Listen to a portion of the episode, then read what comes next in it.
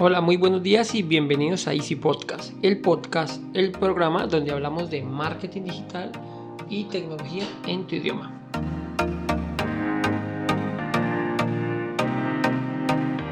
Recuerda que en Asisten.co ofrecemos mantenimiento a tus computadores de manera remota por internet, portátiles, equipos de escritorio, impresoras, programas, redes, sin que te cueste más y de manera inmediata.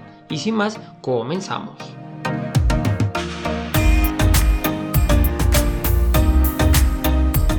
Hoy les hablaré de las bibliotecas de fuentes y de iconos. Bueno, básicamente vamos a hablar de una biblioteca en concreto que es la de Google. Como todos saben, somos muy partidarios del ecosistema de Google, a pesar de que este año ya deja de ser gratuito para el área corporativa para los que habían hecho los que lo comenzamos a utilizar por allá en el año 2014 creo que fue cuando lo colocaron de pago bueno eh, como les decía pues vamos a ver estas bibliotecas de fuentes y de iconos, en la cual pues nos sirve para lograr tener una identidad de marca, o sea, un branding. Los que no saben qué es un branding, pues básicamente, como les decía, es una identidad de marca en la cual siempre deberíamos de utilizar unos colores o por lo menos los mismos colores que van a ser los que nos identifiquen y asimismo la fuente o las letras que utilicemos. Ya les presentaré a Natalia, que es la persona que, nos ayuda y asisten con todo con todo este tema del diseño, pero hoy quiero presentarles la biblioteca de Google Fonts. Bueno, la dirección se las dejo en la escaleta del programa, es fonts como letras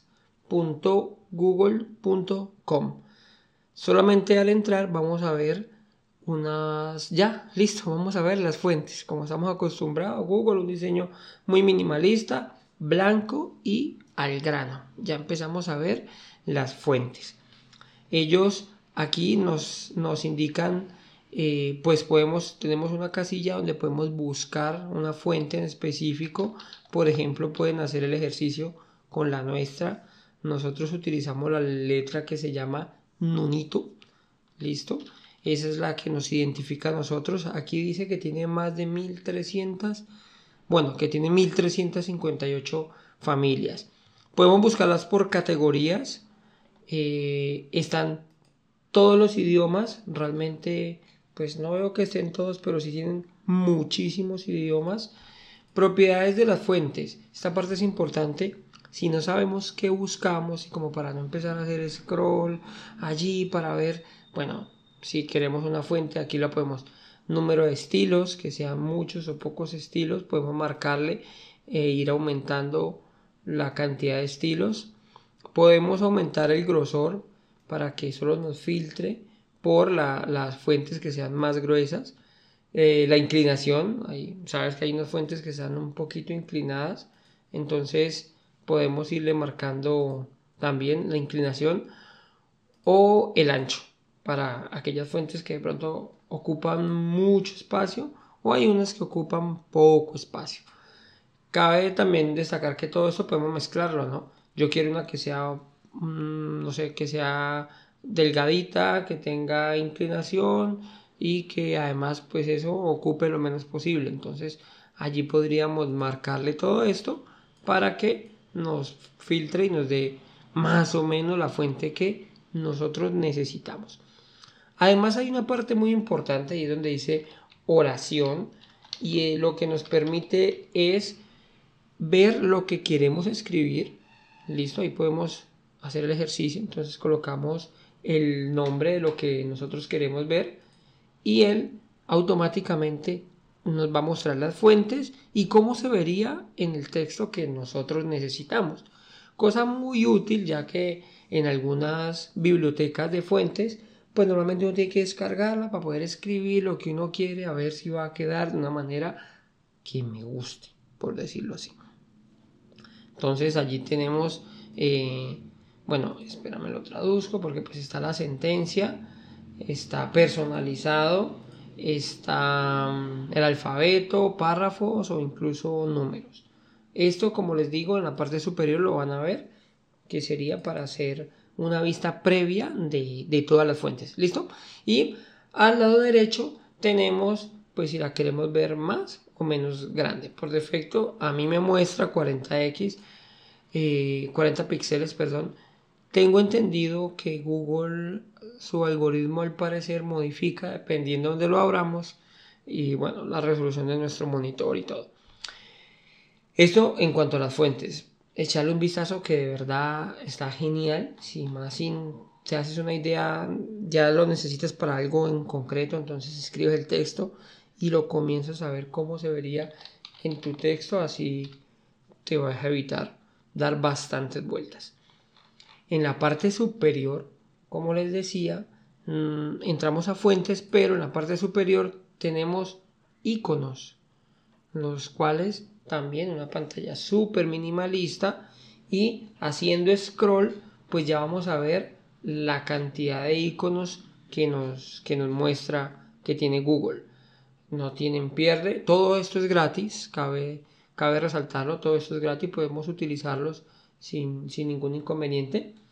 Y también tiene un buscador.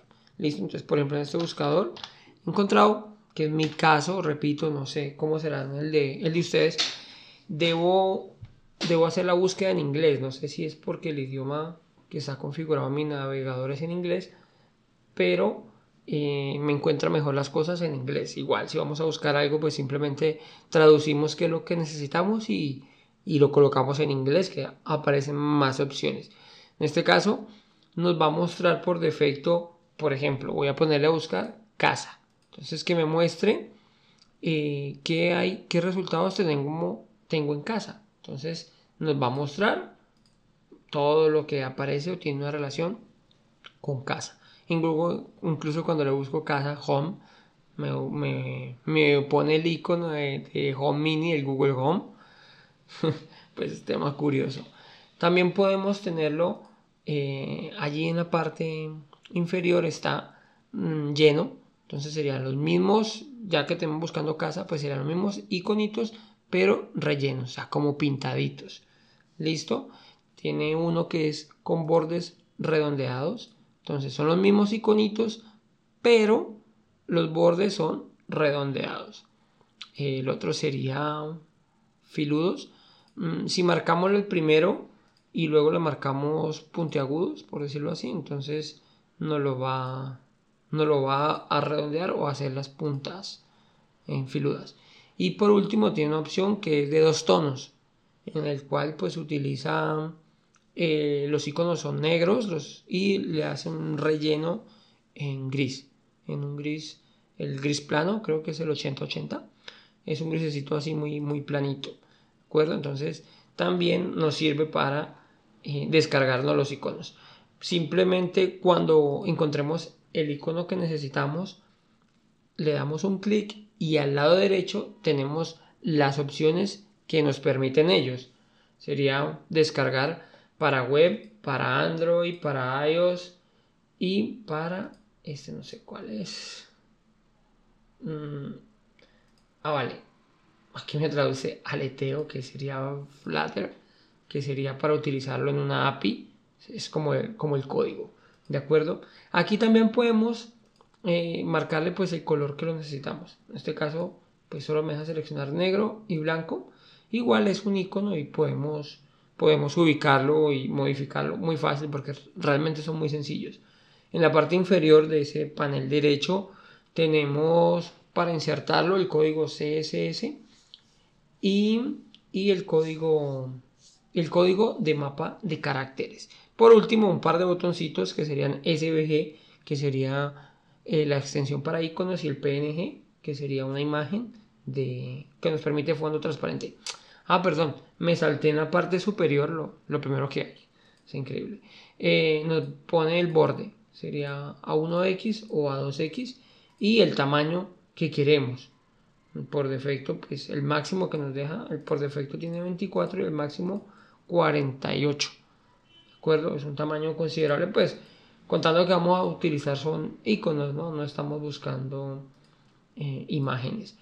Aquí además del buscador podemos utilizarlo buscarlo por categorías, por si acaso pues no lo tenemos muy claro qué es lo que queremos exactamente, entonces pues podemos buscar a que nos filtre por categorías. Bueno, esta página, ah bueno, aquí en la parte central nos aparecen pues son como las fuentes del repositorio Git, eh, los de código abierto de, licencia Apache, uno de Figma, librerías de Figma, y pues cómo implementarlos que sea como manual más, eh, más enfocado a desarrolladores. Pero pues la parte que quería es que conozcamos que Google también nos ofrece un par de bibliotecas geniales, tanto de fuentes como de iconos, y que podemos utilizar totalmente gratis. Eh, así no la necesiten, denle un vistazo que la verdad están geniales. Bueno, esto ya ahora sí es todo por hoy. Espero les haya servido, les sirva mucho este contenido. Y si es así, quiero que nos ayuden a mejorar y me envíes cualquier duda o inquietud en mi correo andres.assistant.com o regálanos una valoración positiva en la plataforma que estés utilizando. Sin más, les deseo una feliz semana, muchas gracias y recuerda que un viaje de mil kilómetros comienza con un primer paso. Chao, chao.